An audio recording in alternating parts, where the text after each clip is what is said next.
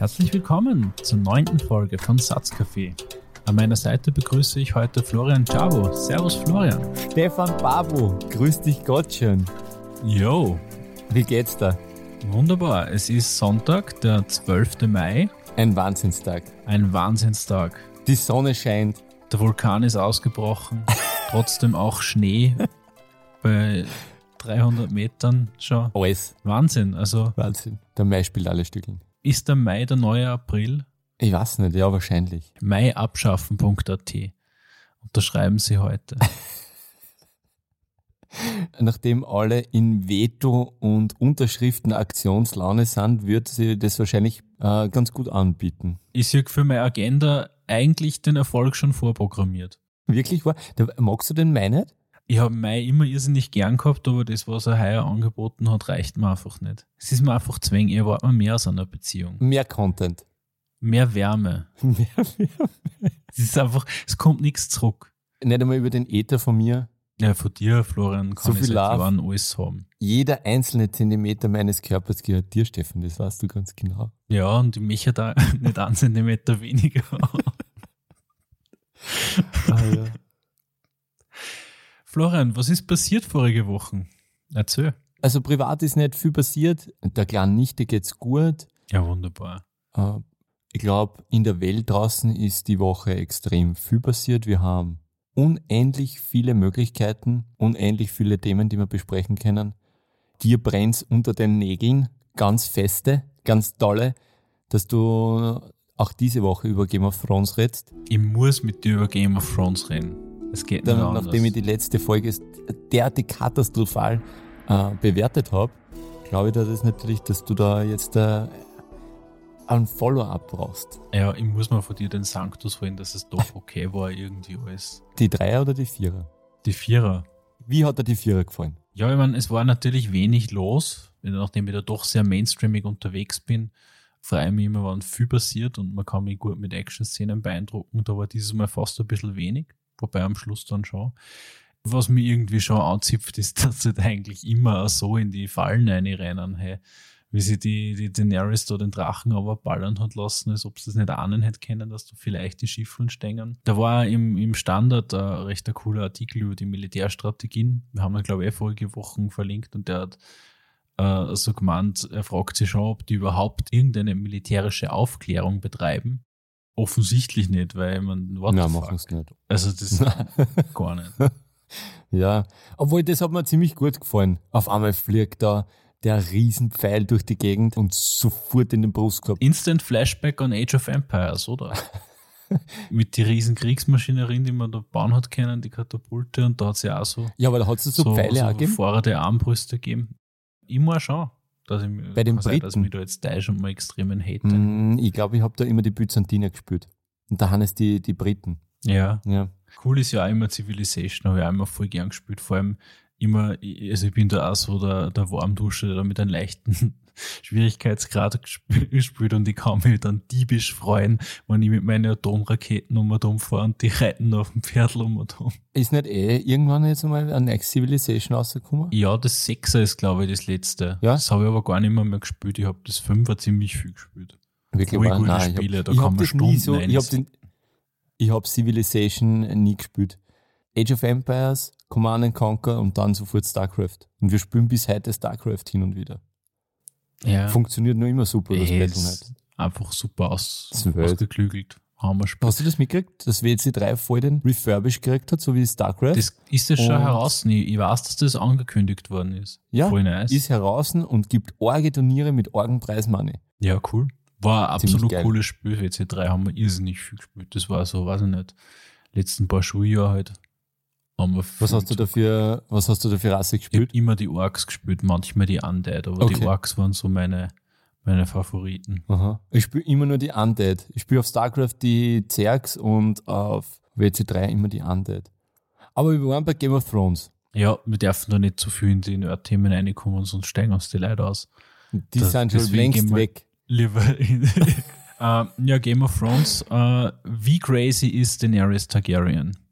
Überhaupt nicht crazy. Das, das was mir nicht gefallen hat, ist, Hast du die eine Szene gesehen, wo in Jonas so äh, zuschaut, die Kamera wackelt, Ja, die ja, Musik ja. wird düster. Während dem Essen. Alter, bei der rennt doch der Film. Na sicher rennt bei der der Film. Die Tante weiß, dass der Neffe den Anspruch auf den, auf den Thron hat. Glaubst du, dass der Varys die Daenerys umbringen will? Das wird er probieren. Varys wird draufgehen und sie wird den Thron besteigen am Ende der Staffel. Bin Aber mir jetzt das- da mittlerweile ziemlich sicher. Ist das Ganze nicht hochproblematisch, wenn zwei Männer in Machtpositionen blottieren, dass sie eine unbequeme Frau umbringen, damit ein, äh, ein populistischer, erfolgreicher Mann an die Macht kommt? Das, ich weiß ja nicht. Ja. Der Jon Snow oder Aegon Targaryen legt sich nicht populistisch an. Er kann ja nichts dafür, dass die Wildlings da, ähm, Dass ihm alle so cool Ähm, finden. dass er alle so cool finden. Der Typ ist einfach Er- ein, ein Hautegen, ein cooler Ja. Typ, ein Kämpfer. Aber ähm, ich glaube, dass die Daenerys am Ende des Tages am Thron sitzt, der Jon Snow stirbt. Die zwei Starkmalen werden überleben und die Cersei stirbt. Der Jamie ist schon weggeritten, um sie zu, um sie zu killen. Ja, da gibt es ja diese Prophezeiung, die immer wieder thematisiert wird, dass äh, Cersei alle ihre Kinder verliert und von einem Geschwisterteil umgebracht wird. Ja, vielleicht ist es der, der Jamie. Jamie ja irgendwie so der große rehabilitierte Charakter in der Serie, oder? Ja, Und hast ihn du immer cool gefunden? ähm, ich habe ihn immer cool gefunden. Mir hat das ziemlich gestört, dass der die Hand verloren hat. Aber Okay. ja, ich meine, soll so sein. Und wo er damals den Brian rausgeschmissen hat, das hat ihn nicht geraged. Naja, ich meine, was soll ich machen? Muss er hat, die Optionen waren nicht so vielfältig. Nope. Also, wie viele Punkte gibst du dieser Folge? Ich sage eine solide 6 von 10. Sie war überdurchschnittlich, aber gerade halt. Sie war eigentlich dafür, ich meine, sie hat mich auch Stunde 20 unterhalten, das schon. Aber Sie war nämlich wieder gemerkt- so lang. Ja, ja. Ich habe immer wieder pausiert dazwischen und irgendwas nachgeschlagen. Das ist immer ein Zeichen dafür, dass ich nicht, nicht in den Bann gezogen bin von der Serie. Also, Okay. Nein, ich bin ja, ich habe mir ein bisschen nach vorgelehnt in der Schlussszene. Obwohl, das habe ich mega dumm gefunden, dass die da mit einer Handvoll an Salit da dann vor die Tore geht, weil das Erste, was ich mache, wenn ich die Cersei bin, dass ich full Cersei an die gehe und kill da alle. es war irgendwie ein bisschen, also dieser Standoff war doch auch eine komische Szene, oder? Aber eine gute Szene. Also hat die, Stand-up Herzstück. jetzt? Hilf mir schnell. der Standoff zwischen Tyrion und Cersei vor King's Landing, wo sie so, mit, der, so, so, mit so, die ja, gegenüberstehen. Und sie lässt dann die Missande enthaupten. Eine brutale Szene. Missande. Ja, aber So war eh notwendig, dass die stirbt. Ich meine, Es- vor, die hätte auch überlebt. Es hat einmal wer sterben müssen. Jetzt. Ja. Und Das, Und sie vor war eher so ein Charakter, der das sie dafür eignet, weil die ist ja auch universell beliebt, glaube ich. Ja. Weißt du, was mich richtig gestört hat? Dass der Samwise Gamgee sie jetzt da verabschiedet und von dannen zieht. Ich meine, warum lassen sie denn nicht einfach sterben in Folge 3? Also Und sie geht irgendwie- dazu da unten. Ich meine, sie kann ja da angeknappert werden von der, von der Liana. Wo ist das Problem? zusammengekramt ist. Ja. Ja. Was ich ziemlich zach finde von der Sansa ist, dass sie den Schwur gebrochen hat. Ja, ich Oder meine, das Versprechen. quasi sofort. Ja, instant. Also so, das ist, Du, weißt du, was mir gerade der John erzählt hat? wa- was wir als Burma uns gegenseitig erzählt haben, hat sich bewahrheitet, du kannst den Mädels einfach nichts erzählen. Ist das so ein Trotschen? Das ist ein Wahnsinn. Wahnsinn, gell? Ja. Äh, muss man aufpassen. Ich würde der Folge auch sechs Punkte geben, war nicht sogar sieben. Das, das Einzige, was mich wirklich gestört hat, war die, war die, die Schlussszene da mit die paar Anzahl da. Also da hätte ich da, da hätte ich einfach eh nicht geschossen. Das habe ich auch nicht verstanden. Die haben sich so nah hingestellt. Wenn jeder einzelne von diesen Hardcore-Pfeile auf die Truppen schießt, dann überlebt da keiner mehr. Und dann ist schon mal die Dragon Queen weg. Von der Logik her habe ich es nicht verstanden, weil Ganz fundamentaler strategischer Fehler, oder? Sie da Ja. so aufzustellen. Das habe ich mir auch gedacht. Worauf verlassen sie sich, dass sie genug Angst vor dem Drachen haben? Ich weiß es nicht. Ich weiß es nicht. Es war eine schwache Szene. Die Leute gingen auf voll jetzt da in den Rage-Mode. Ja, das hat mir mein Bruder heute erzählt, dass gefordert wird, dass die Serie ja einfach äh, nicht mehr, mehr weiter ausgestrahlt wird, weil es so furchtbar ist. Ja. das sind auch geile Fans. Drama, Baby. Ey, Jetzt müssen sie durch. wir werden übrigens in der Folge auch ganz äh, clandestin einen Starbucks-Kaffeebecher einbauen und vielleicht fällt er dann wieder auf. das ist eine kleine Überraschung, die wir vorbereitet haben. Stichwort Überraschungen.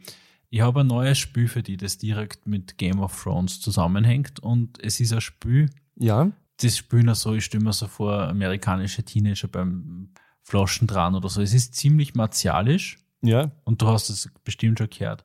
Soll ich mir zwar- ausziehen dabei? Na, außer, ich meine, es hilft und du kannst dich gerne ausziehen. Ich werde es auch machen. Aber es ist nicht notwendig.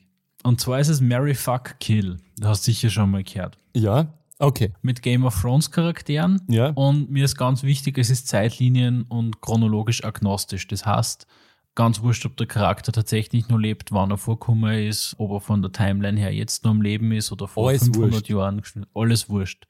Einfach deine Charaktere. Okay. Also Mary. Ach so. Na, geht das nicht, geht das Spiel nicht so, dass du mir den Namen sagst und ich, ich sag Mary, fuck oder kill? Ach so, ja, so können wir es auch spielen. Ich hätte mir das so vorgestellt, du suchst einfach an dem Pool aus Charaktere, drei Charaktere aus äh, für Mary Fuck Kill. So Ach so, ich ja, gesagt. das ist ja dann einfach. Ja. Ja, ist es so einfach. Es gibt ja unfassbar viele Charaktere. Ja, aber für Mary, fuck, du kannst aussuchen, ob es die, ob's die Daenerys oder die Lady Melisandre Mary ist und äh, ich entscheide mich. Lady Melisandre Mary, ähm, Missande Fuck und mh, wen möchte ich eigentlich umbringen? Mh, Catelyn Stark. Was? Ich hasse sie noch immer, obwohl es schon tot ist. Die ist gerade schon so lange nichts mehr da. Ja, definitiv Kill. Tausendmal. Die hat das Ganze ins Rollen gebracht. Die ist schuld an allem. Ja, kann man eigentlich schon sagen. Äh, wen würdest du? Ja, meine Antwort ist für alle drei Optionen dieselbe und sie ist einfach Hodor. Ein bisschen grauslich, sagt es, wie es ist. Aber gut, bitte. Ja, Special Interest würde ich sagen, oder? Ja. Ja, Steff, was machen wir mit dir? Hodor. Passt, das heißt, du wolltest nur mir aus der Defensive Ich wollte locken. die aus der Defensive locken Ah, und den alles Hodor klar. Schmäh endlich einmal anbringen. Drei Wochen trage ich den Hodor Schmäh jetzt mit und wollte ihn einfach anbringen. Sehr gut. Soll ich das nur for Reals ist auch beantworten? Ja, sicher. Du kannst mir da nicht ausstellen in Regen alleine knockert. Okay. Stell dich zu mir. Mary, Lady Cersei. Das ist einfach eine Frau mit richtig Charakter und Kaliber. Okay. Gut. Die, ist, die lockt dir aus der Reserve, die fordert dir, du darfst dir kein Bullshit erlauben, aber die holt auch das dich um. Beste aus dir. When you play the Game of Thrones, you either win or die. Ja, genau, du musst die einfach mit dem, du kannst die nicht mit, mit irgendwelchen Loser abgeben. Die ist, sie ist also entweder sie geht in Flammen auf oder sie gewinnt den Scheiß. Ja, aber sie hat was mit ihren Brüdern. Das ist dir schon klar, dass du immer nur der, das, das Beiwagerl sein wirst. Ja, das ist ein hartes Los, ja. Jamie wird immer ihr Nummer 1 sein. Sag das nur. Aber es ist ja, es geht ja da um, um Mary, da steckt ja eine Strategie dahinter. Ich bin Ah ja, Österreicher, ich muss immer strategisch heiraten. Ich kann, ich kann gar nicht aus. Fuck ist schwierig. Für Kandidatinnen. Loris? Was ist mit Loris? Also, wer ist der Loris? Der Loris, der, äh, wie heißt der? Von Highgarden. Äh, wie, wie heißt die Familie? Oh Gott, na. das ist immer ein bisschen, bisschen too much. Ja, Was ist mit Randley? ich, ich finde Lady Randley. Random Randley. Randley Baratheon. Nein, ich stimme. Ich, ich, finde Melisandre Ja, okay. ist einfach eine spannende Frau, die zweite spannendere Frau. Die hat aber nur äh, exaltiertere erotische Person als die Cersei, glaube ich. Ja. Ja, und Kill, mein absoluter Hasscharakter ist, obwohl er wahrscheinlich wirklich wenig dafür kann, äh, dieser komische, äh, halb retardierte Cousin von die Starks, der Sohn von der, von der Schwester von der Caitlin, also ganz ähnliches Eck wie du. So, der Der, Grabe. der auf dem Vale ist, ja, ey, der der ist einfach so, so das Grindkind durch und durch. Ja. Absolute Hasspersona für mich. Das spricht wahrscheinlich nicht sehr für mich, dass ich auf ein eigentlich wehrloses Kind so ein Haus entwickeln kann, aber der, ich, ich sehe einfach schon die Probleme kommen, die passieren, wenn der wirklich ein Lord wird. Lebt er noch? Der lebt noch, ja, soweit Okay. ich im Bilde bin. Oh, Gott weiß, was er macht. Er hat Ja. immerhin die Soldaten geschickt. genau. Naja, wenigstens was. Ja, eh. er hat, äh, der war im Battle of the Bastards, waren ja die Knights of the Whale, das Zünglein an der Waage. Also so gesehen, rehabilitiert ihm das vielleicht, aber aus meiner Sicht nicht. Ihn Ja, ist okay. gefickt. naja, Game of Thrones abgehakt. Game of Thrones abgehakt. Wie schaut's mit deiner Musik aus der Woche? Irgendwas Spezielles? Du hast mir einen Podcast geschickt. Ich hab dir einen Podcast geschickt. Mehrere. Mehrere, ja? Und zwar in Steiger und in Mauli. Ja. Nämlich bei der, wo der Olli Schulz zu Gast ist und ich hab mir den dann angehört. Äh, Das ist ja super Folgen. Ist eine gute Folgen. Die sind eigentlich alle drei sehr sympathisch, obwohl es total unterschiedliche Charaktere sind, aber das macht es irgendwie auch spannend. Wir Ja. haben ja schon mal kurz drüber geredet, der Markus Steiger hat einfach so eine extreme äh, Lebenserfahrung, die ihm aus allen Poren tritt. Hm. Das ist, Man fürchtet sich vor dem Typen einfach. Ich glaube, wenn Ja, der neben hat mir so- sitzt, der Typ ist einfach so ein arger Haberer. Ich Wirkt einfach, voll ich hab. Angst, wenn ich nur über ihn rede. aber voll die Realness. Unfassbar. Ja, ja. Also der hat, der hat die Sachen schon passieren gesehen. Okay. Aber das ist jetzt nicht Musik. Nein, ist nicht Musik, aber das hat mich wieder darauf gebracht, dass ich eigentlich ja auch manchmal Deutsch Hip-Hop her selten, also wesentlich seltener als du. Und da hat es vor drei Jahren oder vier Jahren einen Song gegeben, der mir wirklich gescheit taugt hat und über den haben sie nämlich auch geredet in der, also nicht über den Song, sondern über den Künstler in der Folge, Okay. und zwar der Materia. Ah, okay. Ich weiß nicht, wie du zu dem stehst. Ja. Ist ein bisschen so die poppige Variante, oder? Ja, auf jeden Fall. Ja, Materia gehört zum deutschen Hip-Hop dazu, hat den deutschen Hip-Hop auch ein bisschen vor sich selbst gerettet. Ich würde ihm aber in eine Riege mit den Fantas einreihen. Okay, ja, das passt dann insofern auch, weil die Fantas habe ich auch immer irrsinnig gern gehabt. Sehr poppig, aber in dem Moment, wo es ins Poppigere geht und die breite Masse angesprochen wird, kann sich der Hip-Hop auch als solches wieder mehr entfalten und äh, deswegen absolutes Ja zur Materia. Mir hat ja eher der, die Masimoto-Figur vor ihm besser gefallen.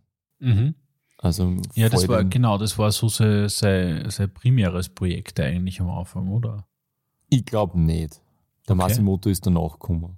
Okay. Na, aber um es noch abzurunden, das Lied, das ich auf die Playlist schmeißen würde, ist Bengalische Tiger. Das finde ich Ah. echt Hammer Nummer. Auch lyrisch eigentlich ganz cool. Der Typ ist lyrisch voll gut. Hat man taugt. Gibt's nichts, der hat Ja. nur die, Also, Der Materia ist auch angeblich, eh sagen die zwei oder die drei R im Podcast, der Typ ist einfach ein Monster auf der Bühne. mhm. Ja. Na, sehr cooler Typ. Ich habe der Woche kein Hip-Hop auf meiner Playlist. Ich habe mir aber dafür das Olli Schulz Album angehört. Mhm. Das neue, ähm, ich meine, es ist vom vorigen Jahr, aber ich habe es noch nicht gehört gehabt. Und er geht ja jetzt damit auf Tour. Das Album selbst finde ich jetzt nicht so den Burner. Mhm. würde ihm eher ein bis eineinhalb Punkte von fünf geben. Ist nicht so der Olli Schulz, äh, den ich eigentlich ganz gern hören würde, obwohl ich jetzt nicht, eh, ich bin ja kein Olli Schulz-Fan. Ähm, es ist mir ein bisschen zu bemüht. Ja, ich werde mit Spannung einhören, weil ich muss sagen, als Künstler kenne ich alle Schulz einfach viel zu wenig. Soll ich die Kritik äh, vorlesen, Ja, gern. die sehr passend ist? Also es handelt sich um ein Musikexpress.de Review und da steht unter anderem, das kurze, musikalisch an sich liebenswerte Schmeckt wie macht leider noch, noch mal deutlich, dass das klassische Songwriting allein noch nie die Kunst des Olli Schulz war, obwohl es sich so danach streckt. Aber da hat Olli Schulz auch schon die Tür von diesem etwas schiefen Haus, also da ist das, das ähm, Album gemeint, hinter sich zugeschlagen und sucht weiter nach seinem Platz.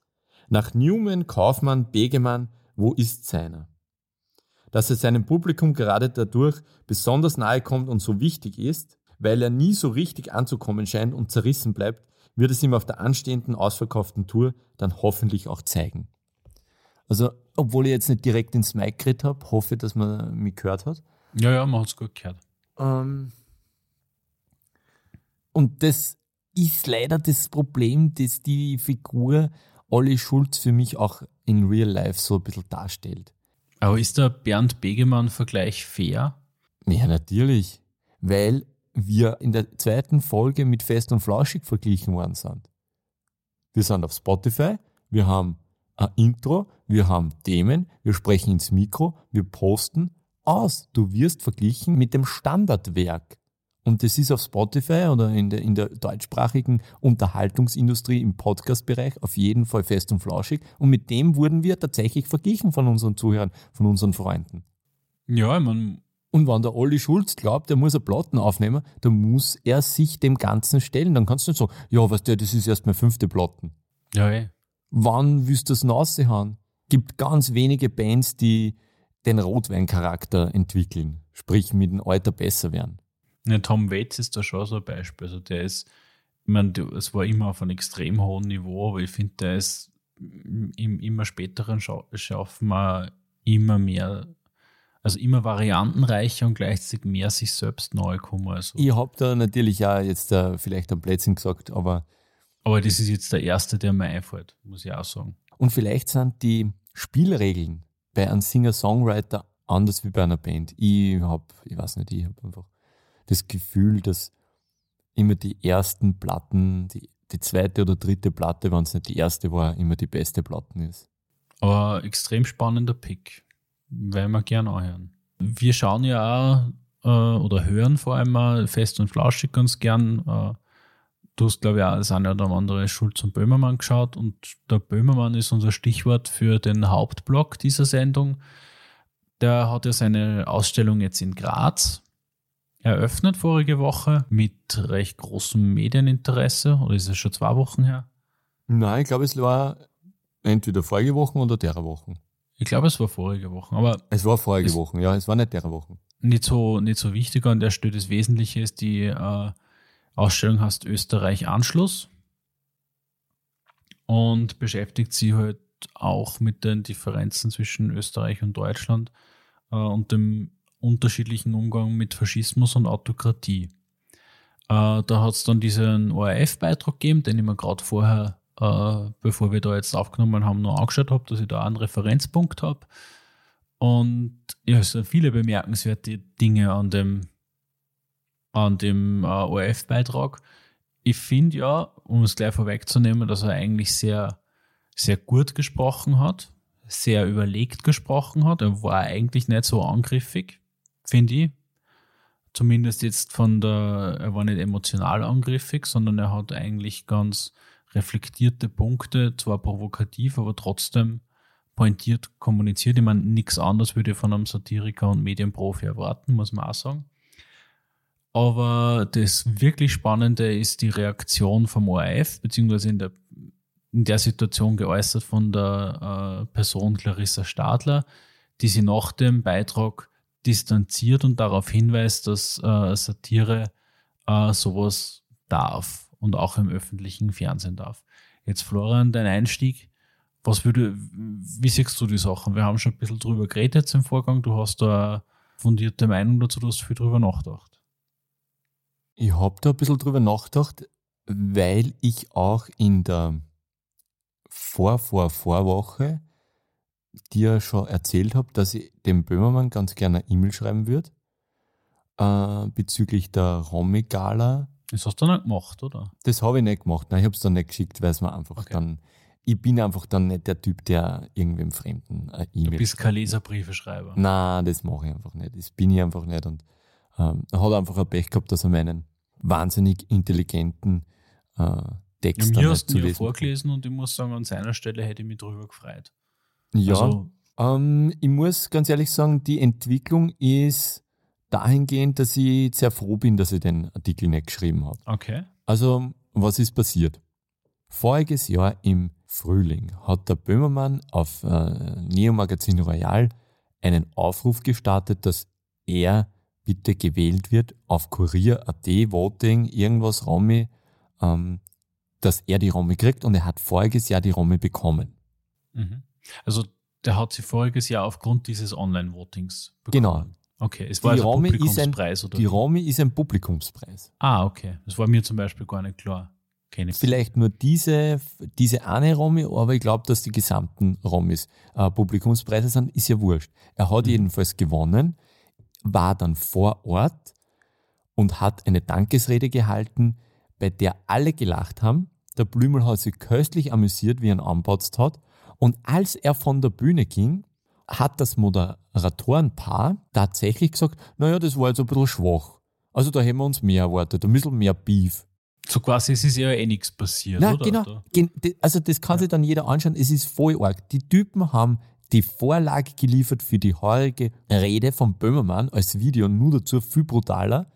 Ähm, Ja. Wenn du es nur als Videobotschaft schickst, weil es ja nur mehr Fuck you ist, dass ich nicht einmal mehr auftauche. Aber ich meine, die zwei haben den Typen einfach angestachelt. Der hat sich halt gedacht, okay, ihr habt das letztes Jahr zu wenig gefunden, na jetzt schauen wir mal, was für euch zu viel ist. Ja. Und dann hat sie eben die Martina Salomon distanziert oder hat einem gerügt. Und das war nicht stimmig. Gerade in der Beziehung zwischen Salomon, Kurier und äh, Addendumbeilage über Benko, Da war in der Addendum-Beilage was genau drinnen? da haben sie recherchiert über das Benko-Imperium und welche Geldflüsse bzw. welche Bankverbindungen, da ist irgendwas moniert worden, von wegen, dass das nicht, nicht stimmt oder dass Teile nicht stimmen. Und da sind Also natürlich ganz die Anwälte normaler von. Journalismus eigentlich, weil dafür ist, das ist ja auch Investigativjournalismus und dann haben es vielleicht Völler gemacht, vielleicht auch nicht. Ich habe mich mit dem Thema nicht beschäftigt, weil es auch zu lächerlich ist. Der, Sie haben auf jeden Fall zurückgerudert und dann aber die, die Keule geschwungen, sozusagen, wenn der, Genau. der Deutsche nach Österreich kommt und die Österreicher Genau. anpasst. sie hat, sie hat den, den Schwanz eingezogen und beim Böhmermann, der weit weg ist, da hat es geglaubt, dass sie die, die Keule schwingen kann. Was, was mich dann einfach dazu gebracht hat, dass ich einfach wahnsinnig emotional darauf reagiert habe und mir gedacht habe, ich schreibe dem Böhmermann, dass er sich da nicht einlullen lässt, obwohl er es eh nicht machen wird. Ja. Und deswegen bin ich ganz froh, dass ich es auch nicht gemacht habe, weil er von, von dieser Warte her ein, ein Leserbrief in Wahrheit unnötig ist. Der weiß ja eh, was er tut. Ja, wobei da möchte ich jetzt schon in dem Sinne dagegenhalten, weiß natürlich nicht, wie das ist, wenn man eine Person ist, die dort im öffentlichen Leben steht, aber ich kann mir das zu einem gewissen Grad schon vorstellen. Du spürst dich im Prinzip nicht daran ab, dass du von intelligenten Menschen, die du in einem gewissen Sinne als deine Peers betriffst und die, die, der Böhmermann mechert ja mit seinen Inhalten genauso Leid wie die erreichen. Und wenn dann von solchen Menschen Feedback kommt, das anerkennend ist, dann glaube ich, hat das schon nur mal eine, eine, eine ganz andere Dimension. Also ich meine, in meiner ganz, ganz kleinen äh, inneren Geisteswelt weiß ich es so oder erkläre mir das so. Am allermeisten bedeutet mir immer beim Schreiben der Zuspruch von anderen Leuten, die schreiben und deren Schreiben ich richtig gut finde. Das ist irgendwie so das. Ja, eh, Äh, aber ich bin ja kein Satiriker, insofern, Ja, eh. du weißt, du bist vielleicht in dem ein Sinne aus- Satiriker, du bist ein reflektierter Mensch, der, das weiß ja der nicht. ja, der kennt das, das Övre des Florian Nein, äh, kennt er ja nicht. Chabo gar nicht. Nein. Zur Clarissa Stadler jetzt.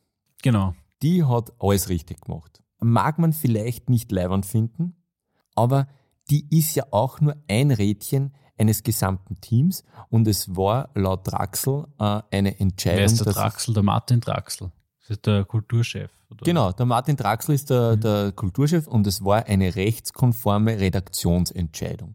Und es gibt da einen, einen sehr, sehr interessanten Standardartikel zu Höchstgerichtsentscheiden, Mhm. ob der ORF sich ausreichend distanziert hat oder nicht. Die Andrea Eckert bei der Nestor-Verleihung 2002 äh, hat es da was gegeben. Da hat es von einer Schmierenkomödie äh, gesprochen. Der Paulus Manka hat äh, von Dreckskerlen gesprochen.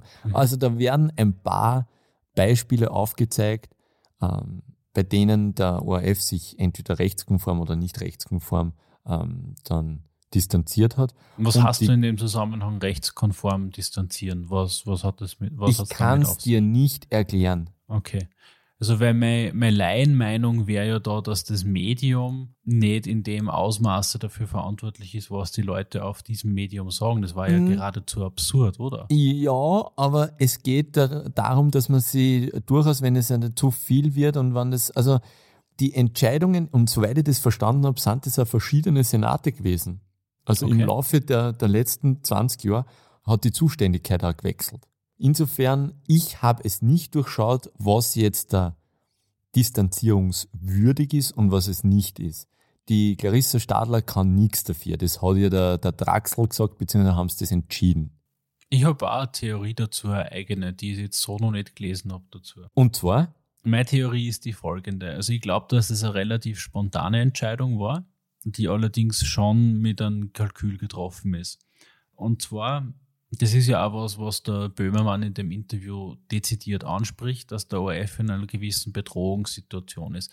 Und mit den jetzt einbestellten äh, FPÖ-Politikern in, in der Konstellation in der Regierung ist es ja jetzt auch nicht ganz von der Hand zu weisen. Ich meine, von einer Bedrohungssituation zu sprechen, ist vielleicht ein bisschen überspitzt, aber der öffentlich-rechtliche Rundfunk soll ja schon reformiert und auch zu einem gewissen Grad reduziert, ein bisschen mehr dem, dem Diktum der Wirtschaftlichkeit unterstellt werden und wie der Böhmermann das finde ich auch ganz treffend sagt, auch ein bisschen in eine, in eine nähere Position zur Regierung gebracht werden. Das ist ja dann immer wieder kritisiert worden, wenn äh, die FPÖ in der Opposition war, dass der ORF also eine Verlängerung der Regierung ist.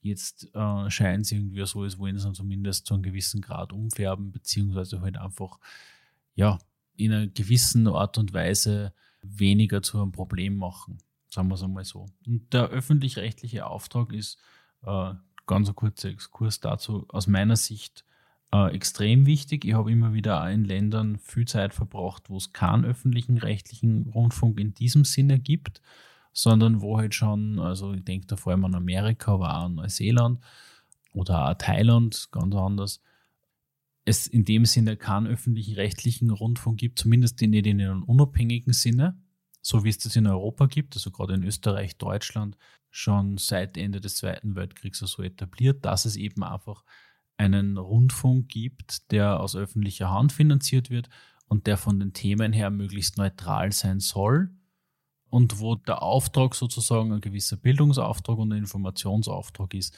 der Informationen in einer gewissen Bandbreite darstellt. Und in Ländern, wo das fehlt, also am augenscheinlichsten finde ich es in Amerika, ist der Kapitalismus eigentlich noch viel weiter fortgeschritten, beziehungsweise hat sich ganz anders entwickelt, weil halt einfach diese Wirtschaftlichkeit alles so sehr dominiert.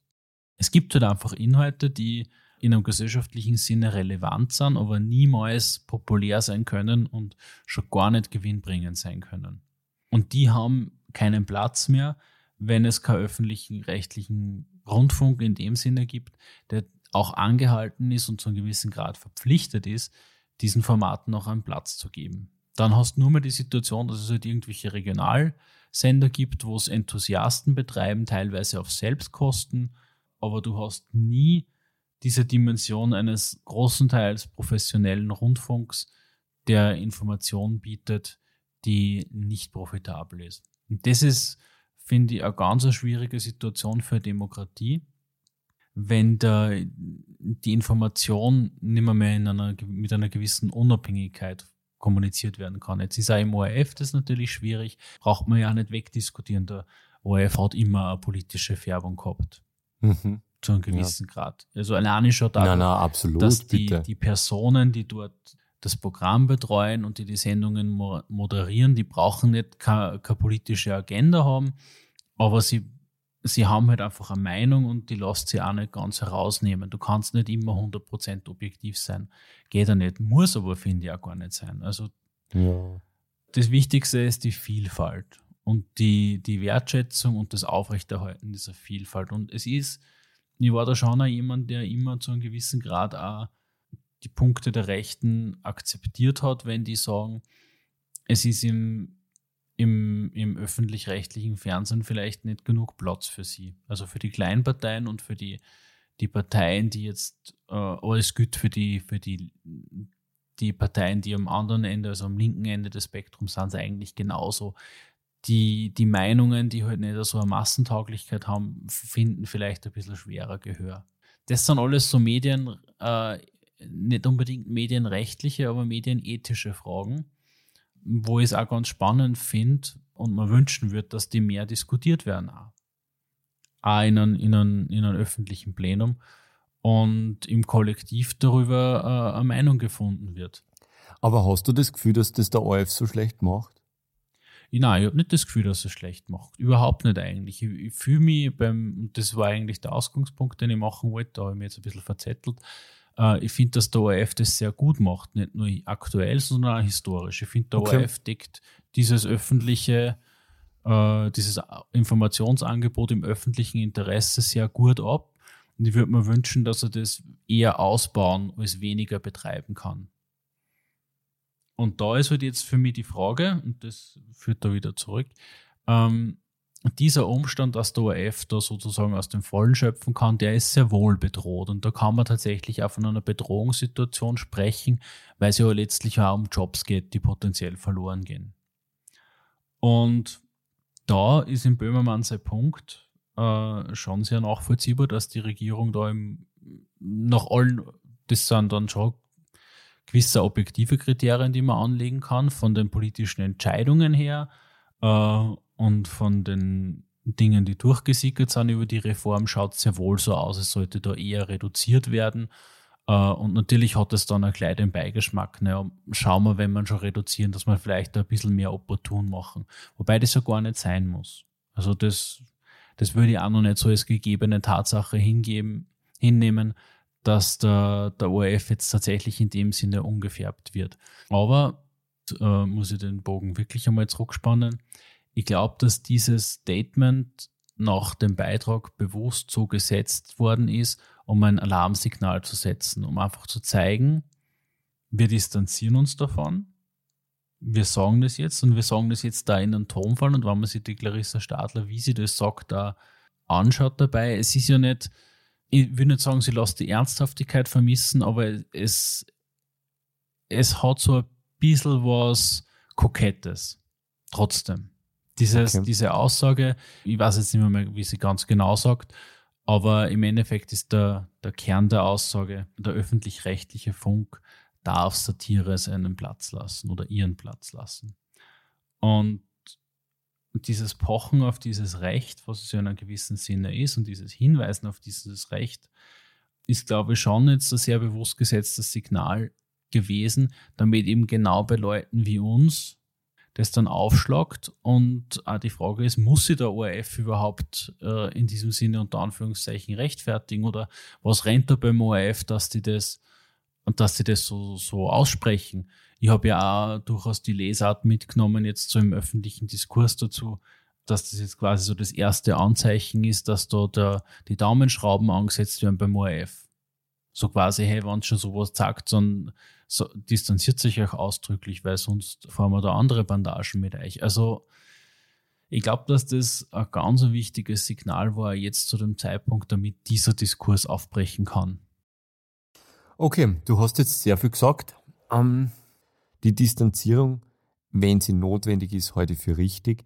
Ich habe nicht das Gefühl gehabt, dass die Clarissa Stadler das kokett gemacht hat. Ich habe nicht gewusst, ob sie sich jetzt da von der Distanzierung distanziert oder von den Aussagen von Böhmermann. Weil der Böhmermann durchaus ähm, Punkte angesprochen hat, die, die wehtun und wo er den, den Daumen in die Wunde gelegt hat. Aber mir ist das in der Gesamtbetrachtung ein bisschen zu oberflächlich und ein bisschen zu plakativ von Böhmermann. Weil ich habe ja zuerst von der Romy gesprochen. Und dann gibt es zum Beispiel auch ein Interview mit ihm vom Februar. Das ist ausgestrahlt worden in der ZIP 24. Äh, da ist darum gegangen, dass er mit seiner Band auftritt in Wien. Im Gaso ist er da aufgetreten. Und dann äh, sagt er irgendwie so, naja, man muss als Deutscher da schon immer ein bisschen aufpassen, äh, da umschauen. Nicht, dass da wieder sowas äh, umschwappt wie vor knapp 100 Jahren. Und das hat mich insofern monstermäßig getriggert, weil, da muss ich ganz ehrlich sagen, da lernen Sie ein bisschen Geschichte, Herr Satiriker. Dann kennen Sie sich auch besser aus. Das finde ich höchst problematisch, solche Aussagen. Ähm, dass Warum? du Was findest du jetzt daran so problematisch? Weil, weil, er, weil, er, weil der Herr Böhmermann in, mit solchen Aussagen rüberkommt, als ob er die Geschichte zwischen 1848 und 1920 nicht kennt, zwischen 1920 und 45 nicht kennt. Mir ist das einfach zu, zu oberflächlich. Der offensichtliche Gag dahinter ist ja quasi, es ist Hitler aus Österreich rübergeschwappt und damit das Recht. Und das ist ja total verkürzt. Und vor allem, äh, es ist auch falsch. Mh. Es ist insofern falsch, weil die NSDAP ist in, in, in Deutschland gegründet worden, 1920 dieser, dieser Nationalismus aus 48, der, der war ja das, das große darunterliegende Problem, der da aufgekommen ist und der durch, den, durch die Friedensverträge äh, plus andere Dinge, aber die, das große Problem waren die Friedensverträge, waren die Reparationszahlungen und der darunter liegende nicht nur Antisemitismus, sondern Nationalismus. Das ist ja nicht was, was der Hitler erfunden hat. Der Typ war einfach nur ein Hansel, der einfach gut schreien hat können. Der ist bei der NSDAP am Anfang in Bayern der Einklatscher gewesen. Ja, die ja. haben einfach gemerkt, also. den Typen stellen wir einfach am Anfang hin und der hat sich dann aufstellen lassen und ist gewählt worden. Und ich glaube dann äh, 24 oder 25, es war 25, weil es ist ja bis Dezember 24 ist er in, in Landsberg gesessen, ist er dann zum, zum Chef geworden. Ich meine, der Typ ist im Häfen gesessen. Da hast du dann eine ja, Street Credibility. Ja, sicher. Und die, äh, ich glaube, man muss da schon auch immer aufpassen, dass man nicht zu viel an der Person Hitler festmacht. Es, es war schon Na, eine, eine polykausale ja Konstruktion. Ja, aber ich möchte da gar nicht reingehen. Gehen okay. wir da nicht rein. Es ist keine, keine History-Stunde. Mhm. Das ist rein. so facettenreich.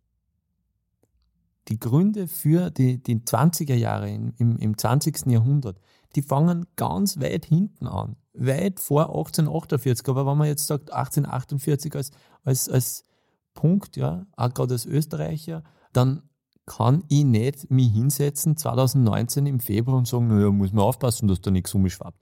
Das hat mich dann getriggert, weil was zum Beispiel im Plan abgeht, dass da die Nazis mit T-Shirts und Trommeln wie die in der, bei der Hitlerjugend da herumrennen. Also, lieber Herr Böhmermann, ohne dass ich da jetzt da irgendwen verteidigen möchte und ich möchte dann die Österreicher nicht schon wieder in die, wir sind die ersten Opfer Hitlers gewesen. Überhaupt nicht. Ein bisschen ein bisschen eine Geschichte auffrischen und dann neu einsortieren und dann vielleicht sie auf die deutschen Themen konzentrieren. Es ist natürlich wichtig, dass der große Bruder äh, hin und wieder die Punchline setzt, damit auch wir in dem Podcast diskutieren. Aber, Alter. So, aber jetzt nochmal zu Blauen. Die, die Sache im Blauen hat ja, haben wir sowohl der Ole Schulz als auch der Böhmermann gerade kürzlich extrem kritisiert. Ja, aber was hast du extrem kritisiert? Bitte, das ist ja ein Zustand, den kannst ja, du ja kannst, einfach nur das kritisieren. Kannst nicht ignorieren. Das ist, das ist du, du kannst nicht nach Graz gehen, eine Ausstellung machen, bei der Romy so ein Video machen und dann äh, kommentierst das lapidar in ein paar Sendungen und auf, auf Fest und Flausch. Dir reicht es nicht. Also mir, mir, mir fehlt da die Verhältnismäßigkeit. Mhm. Ich finde aber, dass gerade die, diese blauen Debatte eigentlich wirklich sehr geschickt entfacht hat. Er hat sich genau, ich finde, genau in dem richtigen Maß exponiert, dass da dann ein Diskurs aufbrechen kann. Das ist nämlich auch nicht so trivial. Ja, sagt ganz massiv, was für Probleme die Deutschen haben. Ja, sicher, gerade im Osten. Und diese, diese, diese Verrückten da sind ja in, in Parteistrukturen organisiert. Die Linke hat ja dann die Auflösung und den Verbot dieser Partei dritter Weg, glaube ich, heißen die, äh, gefordert. Das heißt, wir sind ja da mit der NPD etc. etc. Obwohl, da muss man dann, kann man dann wieder, wieder argumentieren, wenn man es äh, als Partei zulässt, dann kann, kann man es wenigstens äh, an der Oberfläche beobachten, ohne dass sie in die Illegalität und in den Untergrund abrutschen. Insgesamt ist es mir in diesem ganzen Thema ein bisschen, ist mir die Verhältnismäßigkeit äh, in der Gesamtschau äh, beim Herrn Böhmermann abhanden gekommen wohl wissend, dass ich ihm eigentlich einen Leserbrief schreiben wollte, ähm, dass er sich nicht anscheißen soll und dass er äh, die Frau Salomon pff, die Kritik zumindest von ihr einmal ins Eckerl stecken kann oder in das Schublädelchen und einmal die Schubladen zumacht und nicht aufmachen. Man muss da aber, finde ich, schon auch selber irrsinnig aufpassen, dass man nicht in so einen Whataboutism eine, eine trifft. Das ist kein Whataboutism. Die Geschichte dieser ganzen Debatte beginnt im Frühling 2018, darum habe ich zuerst so ausgeholt. Ja, aber ich meine. Er hat gewonnen. Das Anstacheln, jetzt da geht es darum, dass er, dass er da bei der Romy gewinnt. Im Februar ist er da und er hat diesen, er hat natürlich ähm, äh, seine Berechtigung und. Zwei und, Punkte, die mir da extrem wichtig sind. Das eine ist, äh, wenn er sagt, das ist nicht normal, dann heißt das ja im Wesentlichen, dass er sagt, das entspricht nicht der Norm, oder? Und das ist ja nicht von der Hand zu weisen, wenn du den das Durchschnittsalter der europäischen Politiker, die er Ampelkleiden wieder kurz hernimmst, ja, aber die Konnotation dann ist dazu. Er, ist er da definitiv nicht im Normbereich. Ja, sicher. Er konnotiert es damit, dass es nicht in Ordnung ist, ja. Oder halt, dass das nicht. Naja, das ist wiederum die Frage, was heißt das? Nein, was, es ist absolut wertend. Es ist, es ist wertend, aber in welchem Sinne? Äh, natürlich ist es, äh, macht er da keinen Hehler draus, dass er da nicht, dass, dass er das ablehnt, das sagt er im nächsten Satz. Aber es hat ja auch einen Grund, warum Politiker traditionell eher Menschen waren, die schon relativ weit fortgeschritten sind im, in, in ihrem Leben und, und auf einen gewissen Erfahrungsschatz zurückblicken können. Das ist ja jetzt, da ist ja auch nichts, nichts Verkehrtes daran. Genau, also das finde ich eigentlich ja. auch, das macht da Sinn. Es ist ja auch so, ich meine, erinnert dich zurück, wie das war, der, als du Anfang 20 warst. Man ist ja da durchaus auch nicht in dem Ausmaß zu einer resonierten Entscheidung fähig, dass ich jetzt sagen würde, es braucht diese Leute in der Politik, es braucht sie auch als Stimme, aber ob sie jetzt unbedingt notwendigerweise Entscheidungsträger sind, was nämlich ganz oft schon auch heißt, dass man Entscheidungen auch tragen muss, hinter der man selbst nicht zu 100 Prozent steht und du kannst nicht immer zu 100% idealistisch sein. Das funktioniert einfach nicht. Du, also, Na, aber der Basti ist ja nicht, ist ja kein, ist ja kein Spinner. Nein, nicht. Das ist ein, er ist ein hochintelligenter Mensch offensichtlich. Aber von einem Bundespolitiker, da erwartet man ja mit Recht da, dass der einer Nation eine gewisse strategische beziehungsweise halt eine gewisse äh, Meterlinie gibt, so wie es das von einem CEO in einer Firma ja erwarten würdest. Der, der ist nicht dafür da, dass er die klaren organisatorischen Probleme löst, sondern der ist dafür da, dass er die, äh, die Ausrichtung in der Organisation begleitet, nicht nur bestimmt, sondern halt auch den, den Weg lenkt und äh, die Menschen halt auch zu einem gewissen Grad auch mitnimmt, dass die Organisation so eine Stabilität und so eine Langfristigkeit mit sich bringt, dass sie in 100 Jahren noch bestehen kann im Idealfall. Und das ist das, was ja Du vergisst eins. Ja. Der Kurz hat den Bedarf eines Koalitionspartners. Das darf man Nein, nicht vergessen. das vergiss ich auch nicht. Politik, der Kanzler, der mit, der mit einer 30%-Partei koalieren muss, hat ein anderes Pouvoir als der CEO, der äh, fest im Sattel sitzt. Ähm, ja, und der hat möglicherweise seine bei einer AG dann seine Stakeholder drinnen, die am äh, im schlimmsten Fall auch aus dem Board rausholen können. Also ja, ist jetzt in dem Sinne auch vollkommen unerheblich. Der wesentliche Punkt ist der, ja, er hat einen Koalitionspartner gebraucht und er hat, man kann ihm nicht vorwerfen, dass er den, den Weg genommen hat, der opportun war. Oder man kann es ihm vielleicht vorwerfen, aber äh, gleichzeitig, äh, was man ihm nicht vorwerfen kann, ist, dass er einen Regierungsanspruch hat und tut, was er tun muss, sozusagen, damit er dazu kommt. Aber es wird jetzt die Phase kommen, wo er, nachdem er das ja schon gemacht hat, dass er sich öffentlich in der Gegenposition positioniert und gesagt hat, hey, so bis hierhin und nicht weiter, das ist nicht mehr, mehr okay. Also jetzt gerade hinsichtlich der Europalinie und solche Sachen. Und da wird sie jetzt zeigen, äh, was, für ein, was für ein Weg das weitergeht. Und was für eine Art von Integrität er letztlich imstande ist zu leben. Man kann ja nicht nur alles an seiner Person festmachen. Aber der, der ganz wesentliche Punkt, den ich da eigentlich machen wollte, sind, ist das, dass der gesagt hat, das ist nicht normal und da hat er recht. Es ist ja in dem Sinne nicht normal. Äh, natürlich hast du wiederum mit deinem Punkt recht, dass er da das auch wertet und in dem Fall auch abwertet. Aber diese Bemerkung, es braucht einen Mann vom Format Macron, der ja auch, wie wir beide wissen, genug Probleme hat bei sich äh, in seinem Land trotzdem ein ganz anderes Format hat. Und ich glaube, da ist schon was, was, was dran. Äh, der Macron entspricht schon viel eher nur einem, einem gewissen Typus Europapolitiker, äh, den der Kurz jetzt für mich so nicht, nicht mehr verkörpert. Und der ähm, eine gewisse Männlichkeit, äh, Männlichkeit, sage ich, eine gewisse Menschlichkeit auch nach außen lebt und ähm, von seinen Gegenübern einfordert. Und das habe ich jetzt gerade im, im, Hinblick auf die Flüchtlingsdebatte schon sehr stark vermisst. Nicht nur vom, Kurt, vom Kurt, sondern ja. von der övp allgemein. Ich weiß nicht, ob man die Flüchtlingsdebatte. Nein, man muss sie jetzt eh nicht so ähm, aufmachen. Oder das Verhalten während dieser Flüchtlingskatastrophe äh, da wirklich jetzt dann auch noch reindicken wollen. Nachdem wir jetzt äh, zu später Stunde. Ja, es ist kurz vor zwölf. Ein düsteres Kapitel aufgemacht haben. Mache ich da jetzt den Cut, lieber Florian?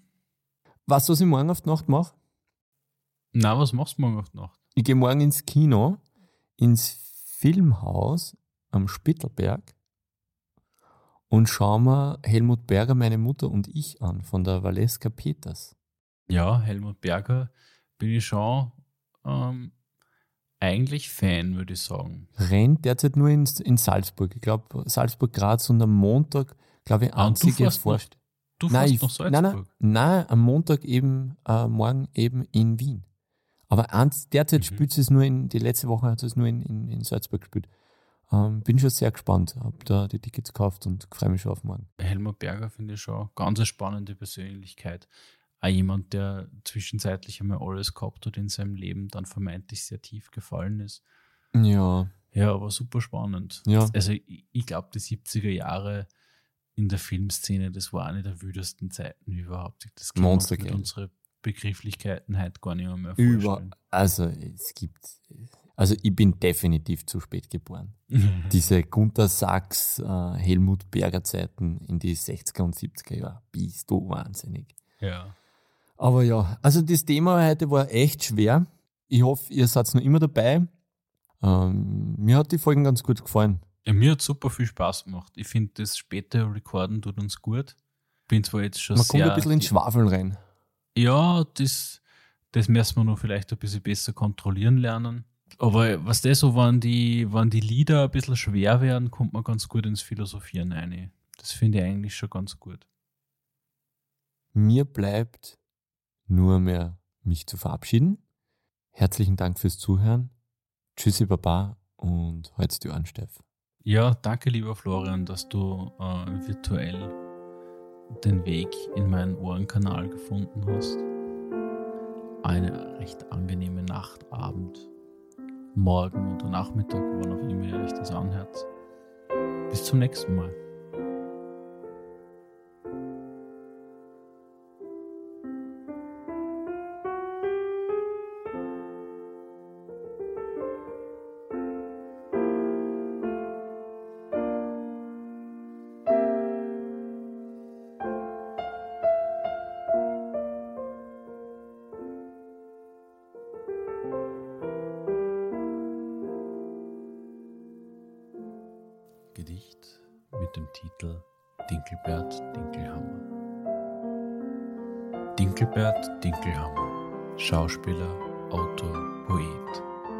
Tanzte des Nächtens mit Vorbehalten gegenüber Frauen, Ausländern und Kraken.